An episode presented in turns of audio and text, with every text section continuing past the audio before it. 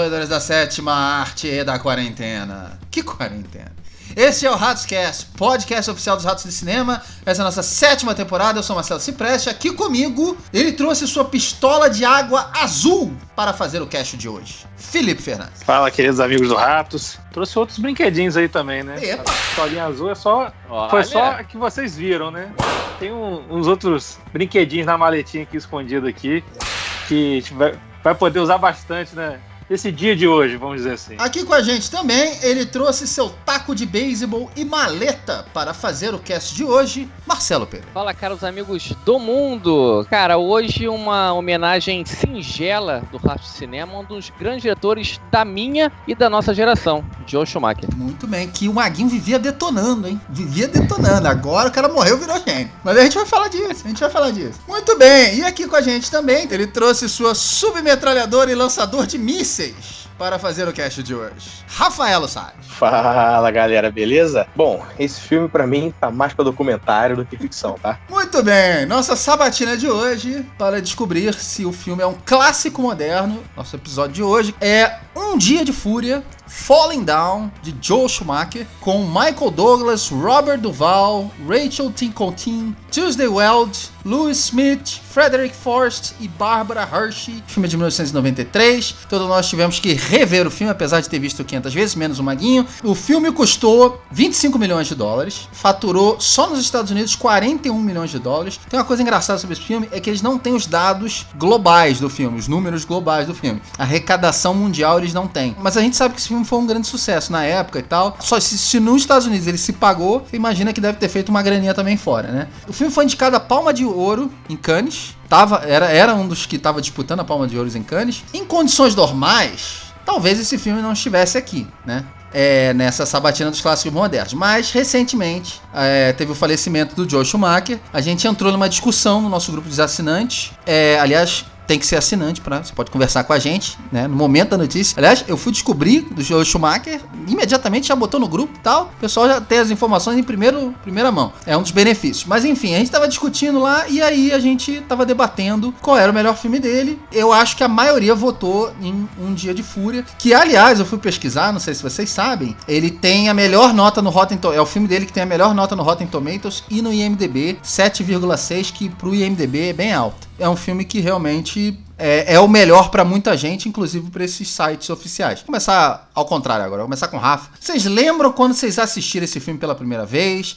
Vocês lembram mais ou menos a época que vocês ouviram falar do filme? Se vocês gostaram, qual foi a opinião que vocês tinham sobre o filme? Rafa? Cara, eu tava justamente tentando fazer esse exercício hoje, de lembrar de quando que eu vi esse filme. Porque, ah, ele foi lançado em 93, 93 eu tinha 10 anos, né? Não foi ali que eu vi. Uhum. E a gente também tava comentando que eu nunca tinha, a gente nunca tinha visto esse filme em inglês. A gente viu dublado, então a gente só viu quando saiu na Globo. Sim, sim. Provavelmente eu devo ter visto esse filme lá pelos meus 15 anos, pelos 14, 15 anos, talvez, pela primeira vez. Tava tentando justamente fazer essa conta, assim, porra, quando é que foi? Mas deve ter sido por aí. Uns 14, 15 anos e Uhum. achando incrível o cara dar tiro pro alto porque o sanduíche não era igual ao da foto. É, essa, essa é a cena que acho que mais marcou as pessoas, cara, sinceramente. O, acho que tem um funko dele, cara, com um taco, com uma, a submetralhadora na mão e o hambúrguer na outra mão. Sinceramente, eu acho que tem. Se não tem, tinha o que é. fazer. É. Mas, enfim, Maguinho, você lembra quando você viu esse filme? O que, que você achou? Se você gostou? Enfim. Então, 93, né? Rafa com 15, eu tinha 13, né? Eu não lembro se eu vi no cinema, mas eu me recordo, Marcelinho sabe disso, quando eu era moleque, eu fazia coleção de,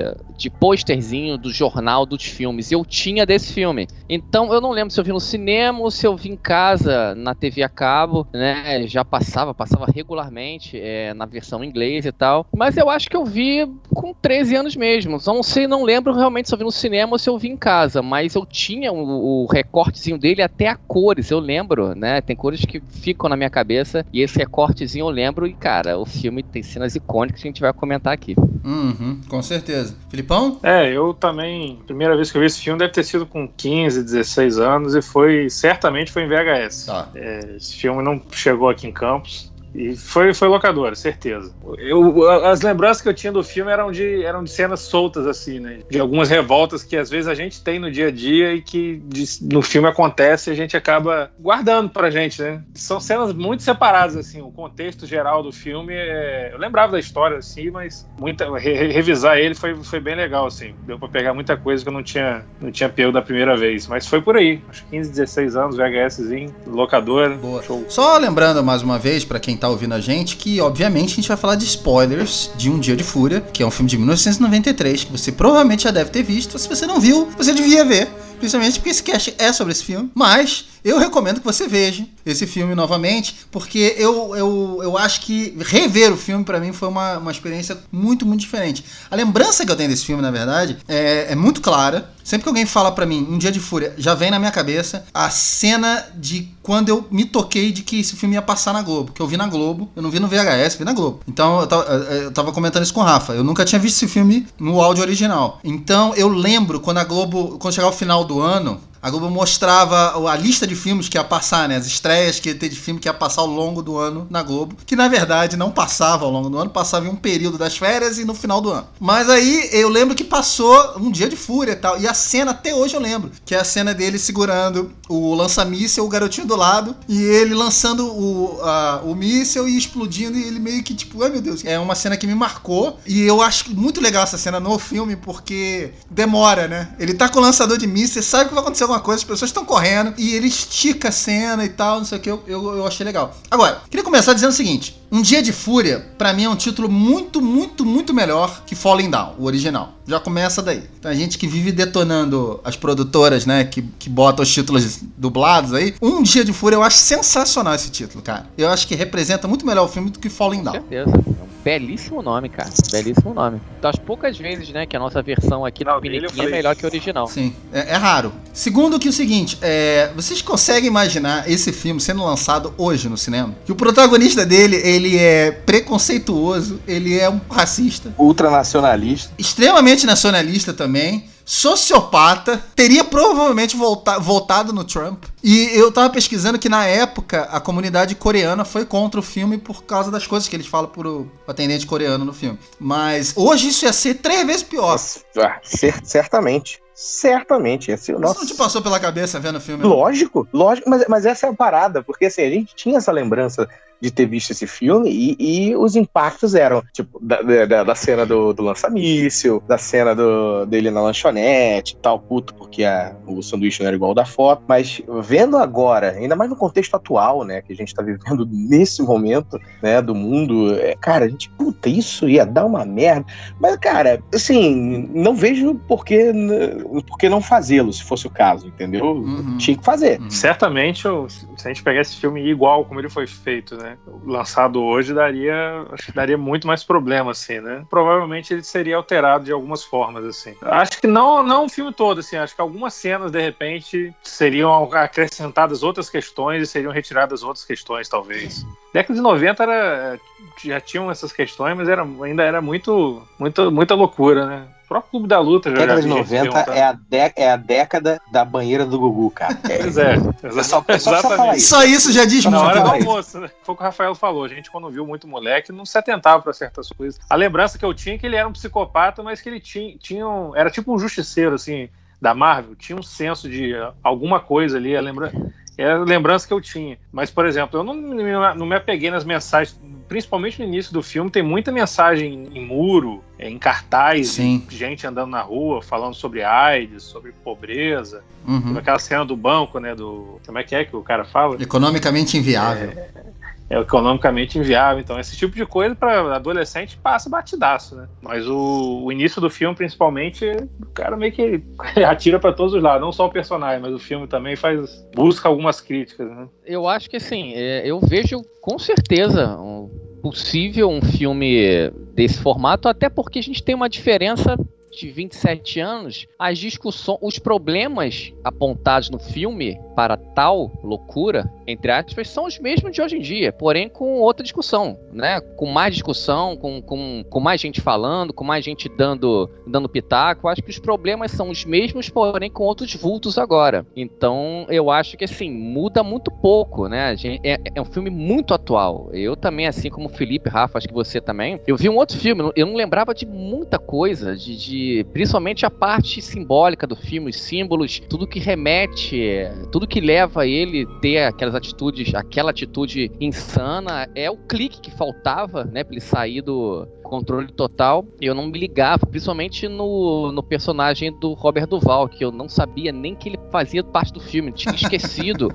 e o arco dele é muito parecido, os dois buscando a mesma coisa, a mesma coisa, só que em posições diferentes. Sair de um sistema, sair de um relacionamento louco, mas eu acho que passar a história, né, de 93 para 2020, eu acho totalmente atual. Tudo que tá lá continua aqui hoje em dia. Com certeza.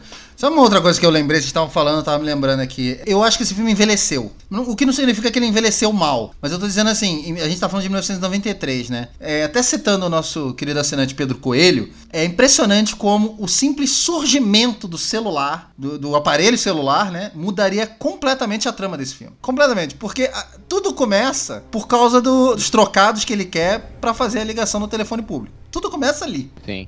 E, e, volta e meia o telefone entra na história, né? Então, eu, várias cenas eu tava pensando assim para mim, resolveria se tivesse celular. Eu, de pensar que 1993 não tinha celular, a trama dessa faria total sentido. Agora, Maguinho, você viu o filme, né? Você reviu o filme, aliás, né? Você reviu. Sim, revi, revi hoje pela manhã. Ah, perguntinha pra você, qual é o nome do personagem do Michael Douglas no filme?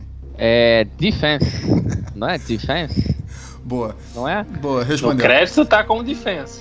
É, No cre... é, isso, é, exatamente. Alguém No crédito lembra o nome dele? É, Alguém lembra? como Defense, É mas Bill, eu, né? não, É eu o não William. lembro. É o William é o- Forster. Mas, mas ele cita. Mas Ele cita isso. brevemente uma vez. Uma vez. É, não, não passou de perceber. Quando ele tá falando com a mãe dele, né? Exatamente. É, No roteiro, o nome dele é Defense.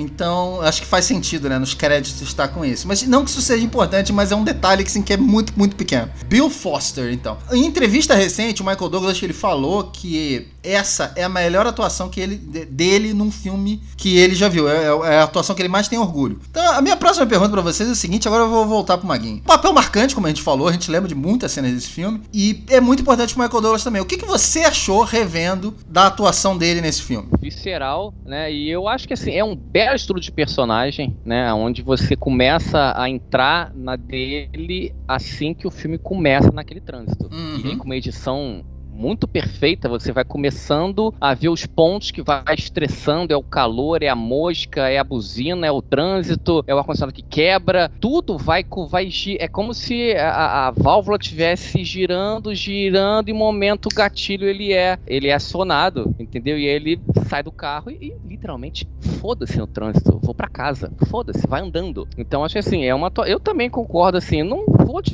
precisar que é a melhor atuação de todos os filmes dele. Não sei, teria que parar pra dar uma analisada. Uhum. Mas com certeza é uma das melhores, sim. É um cara que ele, que ele vai se transformando ao longo do filme, mas nada é gratuito, assim. Você vê que ele não faz nada, tipo, vou ficar doido. Nada é proposital. Você vê que ele tem uma, tem uma psicopatia muito interessante, psicologicamente falando, que ele acha que tá tudo ok, entendeu? Que, a, que as atitudes que ele vai tomando nas lojas, é, lá no fast food, lá com o cara que vai, com, que vai comprar o a bota. São atitudes A que ele família no churrasco, ok. aquela famíliazinha lá. É, A família do churrasco, é.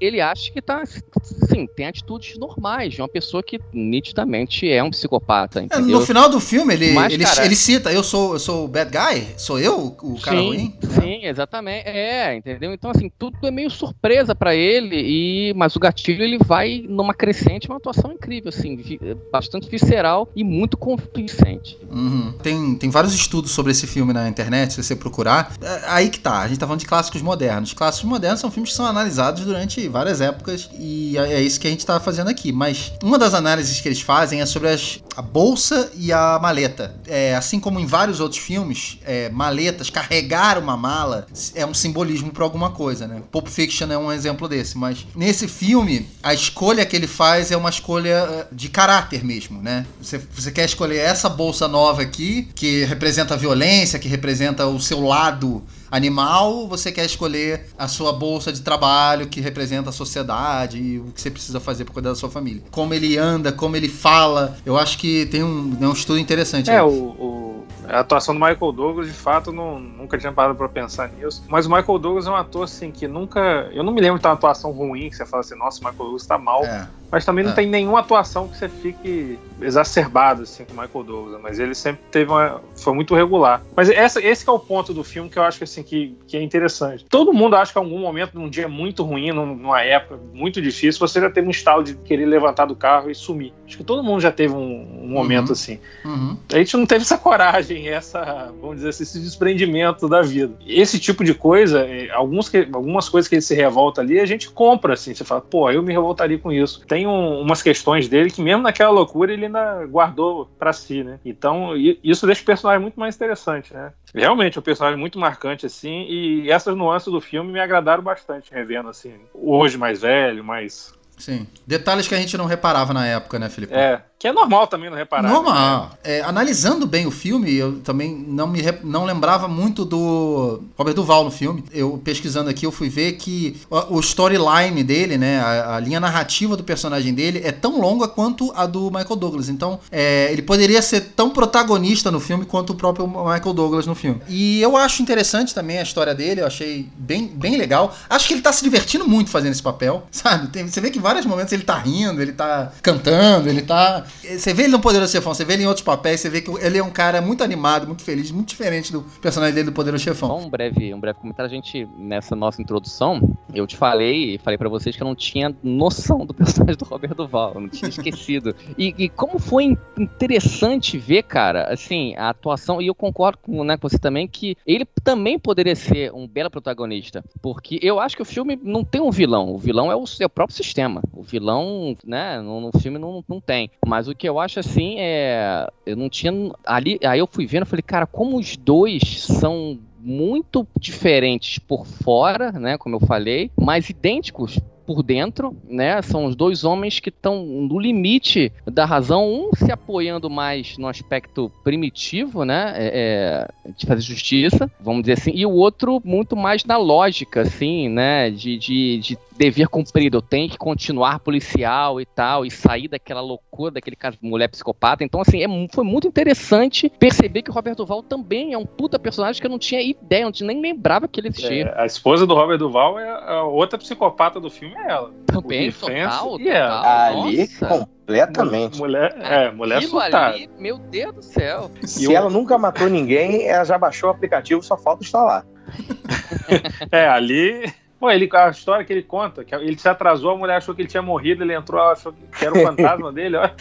Essa história é muito boa. Caralho. E outra coisa, só pra fechar, Maguinho, o filme tem um vilão, cara. O vilão do filme é o nazista. Sempre é o nazista. Ah, sempre okay, é o nazista. Tá, tá certo. Sim, sim, sim, sim, verdade. Agora, olha só, um outro detalhe interessante é o fato de que eles só se encontram no final do filme, né? A única cena dos dois juntos é no final do filme. Verdade, Porque eu fiquei pensando é o filme inteiro disso, falando, puta, seria, né, esses dois atores e tal. A cena é boa, mas é só no final do filme. Agora, olha só, só mais umas, umas curiosidades assim que eu acho legal. Primeiro, a questão da pistola d'água que é mostrado algumas vezes ao longo do filme, até que ela, ela realmente toma um papel principal lá pro, pro, pra última cena do filme, né? Eu nunca tinha me atentado a essa pistola d'água, e é um elemento que eu sempre acho legal, quando você apresenta isso ao longo do filme e lá no final ela tá lá. O diretor de fotografia desse filme, não sei se repararam, é o Andrei Bartowski, que foi o diretor, que depois virou diretor daqueles filmes do Jet Li, com o DMX e tal.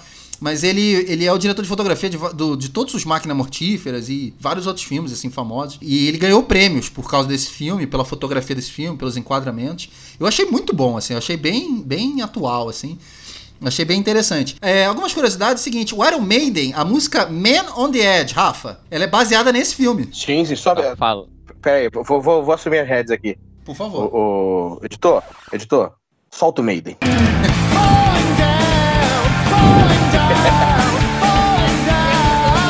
Você sabia dessa, Sabia, lógico que sabia, pô. Inclusive, ela foi escrita pelo Blaze Bailey, que era o, o, vocalista na época, né? Infelizmente. Eu, eu me posiciono, eu sou fã de Iron Maiden, mas eu, eu me posiciono, acho ele um poste.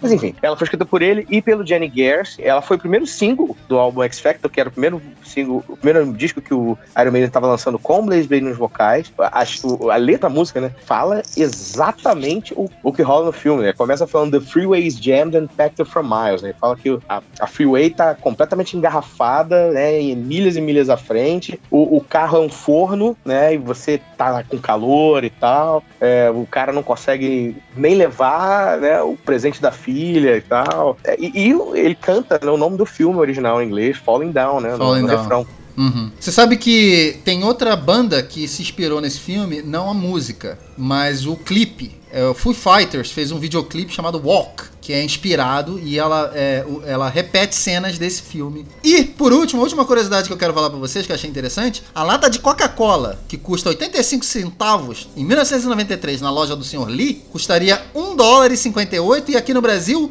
2,79. É razão ou não é para dar uma estacada para cima? Ah, com certeza, né? Isso, é, eu, nessa hora, quando eu vi 85 centavos, cara, isso nunca custou que? aqui no Brasil. Nem faça, a, a, faça a, a, conversão que você quiser, nunca custou nunca. isso aqui no Brasil, cara. É o preço de venda na loja, não é o, o preço de, né, de, de, de, atacado, não. É o preço de venda na loja, 85 centavos. Caralho. E fez ele surtar, hein, Rafa? Olha só, senhores. É, o sucesso desse filme, é, pra, pra quem não lembra do timeline, o sucesso desse filme é que garantiu que o Joe Schumacher dirigisse o Batman Eternamente, que foi em 1995. Foi, foi desse filme que ele pulou pro Batman. E aí depois, em 1997, ele fez o Batman e Robin, que foi o segundo filme. Aí a carreira dele acabou. Aí deu uma declinada, né? Ele tava indo bem e tal, Batman Eternamente.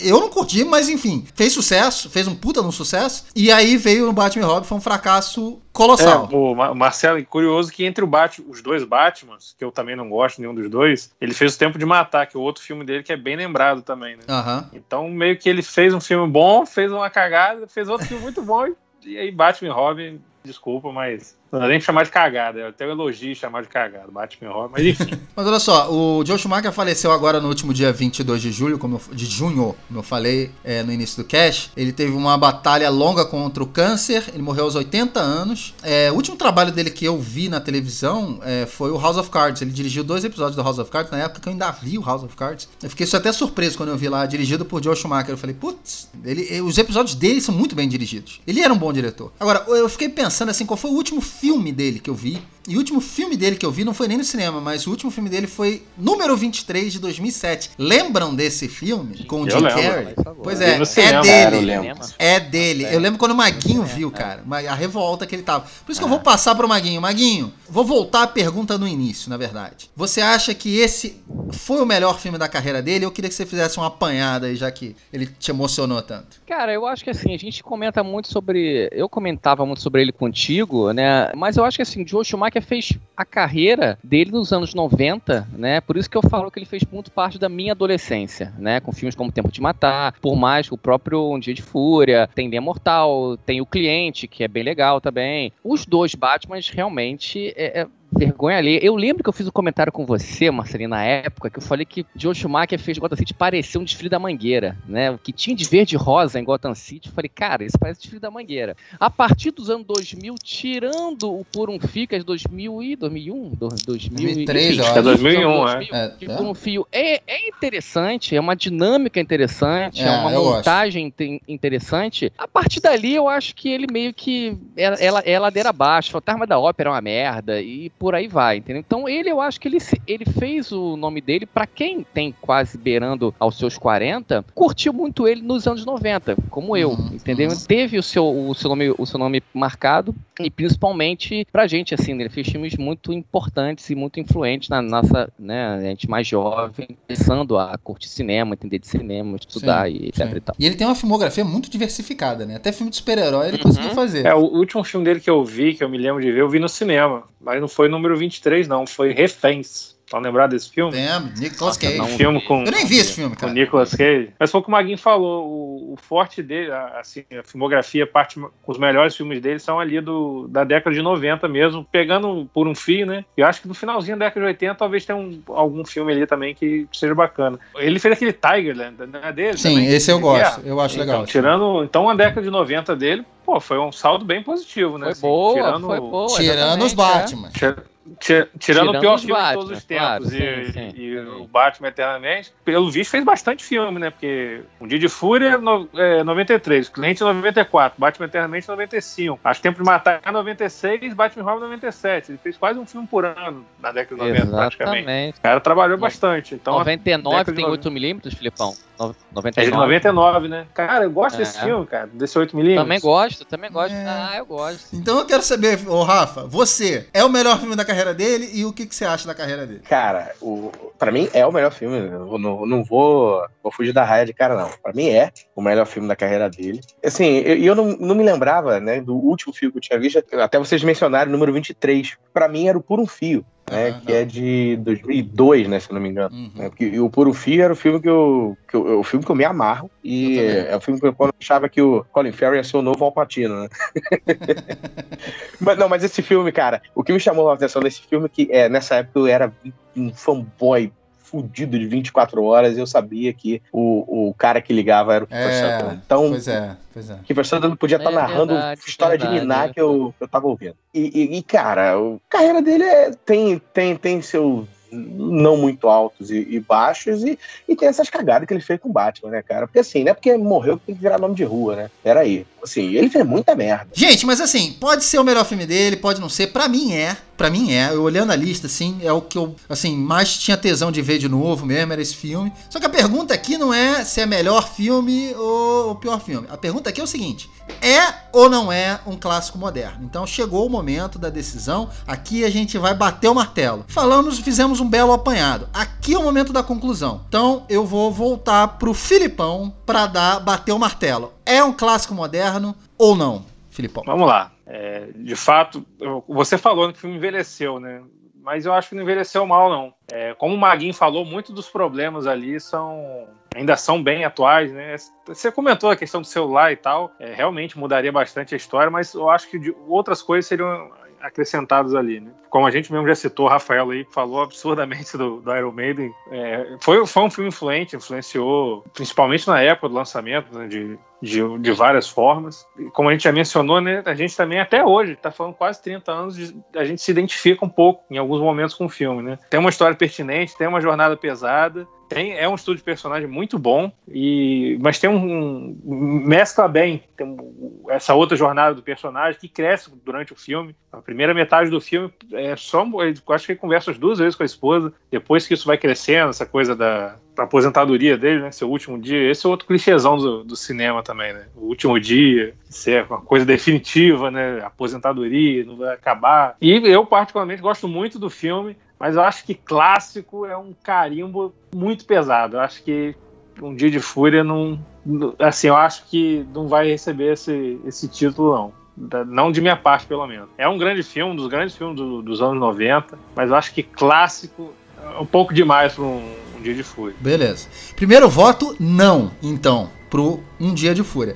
Vou pra Rafaelo Salles. Cara, eu, vou engrossar o couro com o Filipão, cara. Eu acho que, apesar de ser um, um daqueles filmes que são emblemáticos para representar uma década, isso não necessariamente faz dele um clássico, né? Eu acho que ele precisaria de um, de repente, sei lá, um pouco mais de, de bagagem ou de profundidade para poder ser efetivamente um clássico. Se você começa a citar outros clássicos, você vê que ele destoa um pouco. Eu falei, ele tá dentro daquele né, da cultura pop dos anos 90, ele é um, um filme que a gente né, sempre lembra, é um, um elenco né, muito bom, né? A gente cansou de falar aqui do Michael Douglas e do Robert Duval, mas eu acho que também o, o- esse badge de clássico moderno eu acho muito pesado pra ele. É um filmaço. é, a gente falou, a nota dele no IMDb é 7.6, é um notaço. Cara, é um filme que se não tiver porra nenhuma pra fazer, tiver passando na televisão, eu não tiro, mesmo dublado, mas um clássico, não, não acho que é demais pra ele. Boa. Quando a gente teve a ideia do, do, desse cast, eu pensei, imediatamente já tinha a resposta na minha cabeça. Não é um clássico moderno. Quando eu comecei a ver o filme, eu na minha cabeça, eu, eu, você vê vários probleminhas com o roteiro, com. Né? Tem alguns probleminhas, gente pode não ter falado de todos, mas umas coisas me incomodam. Mas eu, eu tive uma experiência boa revendo o filme. Eu lembrei, assim, um fato de que você. Quando criança eu vi esse filme, algumas coisas ficaram comigo. E a gente falou isso nesse cast. É, agora, como adulto, eu fiquei reparando outras coisas. A gente também falou isso nesse cast. E a experiência, no geral, para mim foi diferente. No final do filme, revendo o filme, óbvio, você tem um filme que você viu, tem na tua cabeça, que você lembra, e tem um filme de depois de você rever o filme você começar a pensar. E revendo o filme, eu fiquei com a pergunta. Eu, eu já não tava tão fácil dizer não, vamos dizer assim. Eu acho que realmente algumas coisas me incomodam, mas eu vários filmes as coisas me incomodam. Eu não colocaria ele como um clássico no nível de um poderoso chefão, de um, sei lá, né? Mas dentro dos anos 90, ele sem dúvida é um filme que se destaca. E eu acho que assim, se você for falar da humanidade, se você precisar botar alguns filmes numa cápsula, esse é um filme que representa muito bem a geração dos anos 90 e a nossa geração de hoje. Então eu acho que pelo simples fato dele ter plantado a dúvida na minha cabeça, eu vou votar sim. Ele é um clássico moderno sim. Dois votos não e um voto sim, Maguinho. Agora é contigo. Bom, tava aqui escutando vocês, cara, excelente questionamento. Tava aqui pensando, é... eu vou muito na que Rafa e Felipe falaram, assim, é, eu, até você também, Marcelinho, falou, quando eu lembrando do filme, que eu não revia há décadas, eu falei, cara, tudo bem, pode ser um dos grandes filmes do Joe Schumacher, mas para ser um clássico moderno, eu vou ter que rever e se realmente é isso mesmo, eu não lembrava de muita coisa da trama. E eu acho que o filme, ele, ele te ganha a empatia logo no início, né, aquele estresse inerente de trânsito, da rotina da metrópole, é, quem nunca quis ou pensou pensou em fazer algumas coisas que ele comete né, na, naquelas lojas. É claro que o nosso, o nosso consciente é, é segura. O celular, hoje em dia, diferente daqui de 27 anos atrás, é um mero de um adereço, porque todos os problemas acerca da sociedade em 93 estão em 2020, porém com outra discussão, tá tudo ali no mesmo pacote. E eu acho que, dadas as proporções, Um Dia de Fúria é um excelente filme que mantém a estética dos anos 90. Quem quiser saber como que eram os, an os, os anos 90, é um filme que você pode indicar para entender como é que era o contexto histórico da sociedade americana, Parará Pão Duro. Mas eu acho que a gente, o nome do, do cast é muito importante. Clássicos modernos, como Clube da Luta, como Drácula de Bram Stoker, como Soldado Ryan, como, enfim, filme que a gente já fez e que são, na minha opinião, são triple A, entendeu? E o Um Dia de Fúria, eu acho que ele, ele, ele carece um pouquinho de uma, de uma história mais profunda. Eu, eu queria saber um pouquinho mais. Gost, assim, gostaria, mas o filme é muito redondo, é muito redondo. Pô, é com pesar, mas eu não, não coloco como clássico moderno, mas é um excelente filme. Eu acho que é importante as pessoas verem para que a gente entenda que as mazelas da sociedade, elas não mudam. O ser humano é assim em 93, em 87, 2050. eu acho que a gente é o mal do ser humano. Muito bem, Magui, muito bem. É, bom, então, é, selo Ratos de Cinema não é o clássico moderno ainda. É. Eu queria saber de vocês, ouvintes, o que, que vocês acham? É um clássico moderno? Para você, não é? Depois de tudo que você ouviu aqui, acho que vale a pena rever o filme de novo. Então, tá lá na HBO Go, então, pô, muito fácil de assistir. Vale, é um filme que, mesmo você tendo visto, vale rever, sem dúvida nenhuma. Isso, isso todo mundo concorda, né? Vale rever Sim, o filme. Sim, com certeza. Com certeza. Claro. Não, sem dúvida. O, o, fato, que fique claro, que o fato dele não ter ganho é, a, a, chancela de clássico moderno não desmerece o filme. Nem um pouco. De forma alguma. É de forma alguma. Puta, é um puta de um filme. Para pra ver, é, né? Aonde, né? Se estiver passando na televisão, é, se você tiver a oportunidade de pegar no, no HBO Go, pega pra ver. Perfeito. Então eu quero ouvir dos nossos queridos ouvintes, por favor, é, respondam aí no, nesses posts aqui, Facebook, Instagram, manda e-mail pra gente, enfim. Responde o que, que vocês acham desse filme do Joe Schumacher, considerado por muitos o seu melhor filme. Gente, quero agradecer muito a presença de vocês. Eu vou começar com o Rafaelo, porque quando eu citei, a gente citou de fazer um clássico moderno no Dia de Fúria, Rafaelo lá de trás, sabe aquele cara que tá lá atrás no estádio, lá falando, levanta a mão assim, sabe assim? É, eu, eu, eu vou, eu vou nessa, hein? Então eu quero agradecer muito o Rafa É, muito feliz de estar fazendo mais um cast com você, Rafa. O Rafa vezes dá uma sumidinha, mas é, sempre tem um cast especial assim que ele, ele retorna. Então, obrigado, Rafa, e deixe seus contatos aí. ah, cara, eu que, eu que agradeço né, a, a, oportunidade mais uma vez. É que realmente nem, nem sempre eu consigo me fazer presente, mas eu tô sempre vendo ligar lá no grupo. Quando pinta algum tema, eu, opa, agora esse aí é comigo. Pera aí, manda essa bola pra mim aí. Porra, esse é um filme que não, não, não podia deixar de ser. Também quero saber de, de vocês aí, a galera, né, o que, que vocês acham. Então, se quiser trocar uma ideia comigo sobre o filme, é só procurar nas redes sociais Rafaelo Salles, não tem erro, Facebook e Instagram. E vejo vocês na próxima próxima. Muito bem, obrigado, Rafa. Filipão, vou, vou partir para você também, nosso professor. É, obrigado por mais uma aula aqui. E eu queria que você deixasse seus contatos também para os nossos ouvintes. Então, gente, é uma aula não, né? Somos todos professores, né? Vamos, vamos botar assim que, que aqui é o, o, nosso papo sempre é de alto nível, né? Mas os questionamentos que a gente debate aqui sempre são enriquecem muito o filme. É, em alguns casos até dá vontade de sair daqui e ver o filme de novo. Assim. Ah. Queria agradecer mais uma vez a oportunidade, os amigos aqui, agradecer aos ouvintes, aos nossos assinantes. E dizer que eu estou nas redes sociais, como no Facebook como Felipe Fernandes, e no Letterboxd como FG Fernandes também. Daqui a pouquinho tá subindo minha umas palavrinhas sobre o um dia de fúria. Então, agradecer mais uma vez e um abraço para todos. Muito bem, obrigado, Filipão, mais uma vez. Maguinho, queria partir para você também. Eu acho que você, assim como eu, viu vários desses filmes do Joe Schumacher no cinema. E eu acho que esse cast, acima de tudo, é uma homenagem ao trabalho do Joe Schumacher. É que, que teve altos e baixos, como a gente falou, mas, enfim, quando teve os seus altos, são filmes que realmente marcaram, né? Então eu queria te agradecer e queria que você deixasse os contatos também. É exatamente isso, Marcelo. É, queria agradecer também a todos os nossos queridos ouvintes, assinantes, é, a vocês da mesa. É muito bom falar, né, de um diretor que fez parte, independente da qualidade das suas obras, fez parte das nossas vidas, principalmente no, nos anos 90, né, um bate-papo excelente, um filme recomendadíssimo. Enfim, estou nas redes sociais, Marcelo Perelo, tem Facebook, tem Instagram, as redes, as redes sociais também do Bar Calabouço, tem Facebook, tem Instagram. É isso aí, galera, estamos sempre aqui em modo quarentena, pensando em vocês. Um abraço a todos, continuem consumindo tudo que vocês puderem imaginar em qualquer mídia, em qualquer serviço de streaming. É isso aí, galera. Um abraço e até a próxima. Muito bem, obrigado a todos vocês. Muito obrigado aos nossos ouvintes. Obrigado especial para os nossos assinantes que mantêm a gente aqui trabalhando, mantêm a gente fazendo cash e divulgando e publicando, enfim. Então, um abraço para vocês, um beijo no coração de vocês. Eu sou Marcelo Cipreste, você pode acompanhar a análise de todos os filmes que eu vejo, inclusive Falling Down, lá no meu letterboxd.com.br mcprest. Ratoscast mais uma vez agradece sua companhia, um abraço e somos todos economicamente inviável. Sobe o Iron Man.